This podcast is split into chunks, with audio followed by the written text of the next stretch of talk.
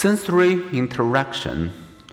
How does the sensory interaction influence our perceptions and what is embodied cognition? Our senses, seeing, hearing, tasting, smelling, touching, eavesdrop on one another. In interpreting the world, our brain blends their inputs.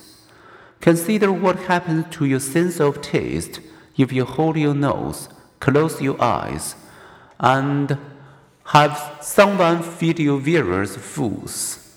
A slice of apple may be indistinguishable from a chunk of raw potato. A piece of steak may taste like cardboard. Without their smells, a cup of cold coffee may be hard to distinguish from a glass of red wine. Our sense of smell sticks its nose into the business of taste. Thus, to savor a taste, we normally breathe the aroma through our nose, which is why eating is not much fun when you have a bad cold. Smell can also change our perception of taste. A drink's strawberry odor enhances our perception of its sweetness. Depending on its texture, a potato chip tastes fresh or stale. This is a sensory interaction at work. The principle that one sense may influence another.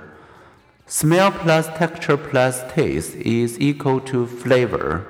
Yet, despite the nose contribution of smell, flavors feel located in the mouth.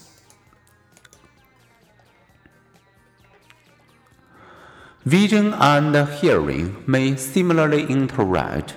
A weak flicker of light that we have trouble perceiving becomes more visible when accompanied by a short burst of sound, and a sound may be easier to hear with a visual cue. If I, as a person with hearing loss, watch a video with simultaneous captioning. I have no trouble hearing the words I am saying. I may therefore think I don't need the captioning, but if then turn off the captioning, I suddenly realize I do need it. The eyes guide the ears.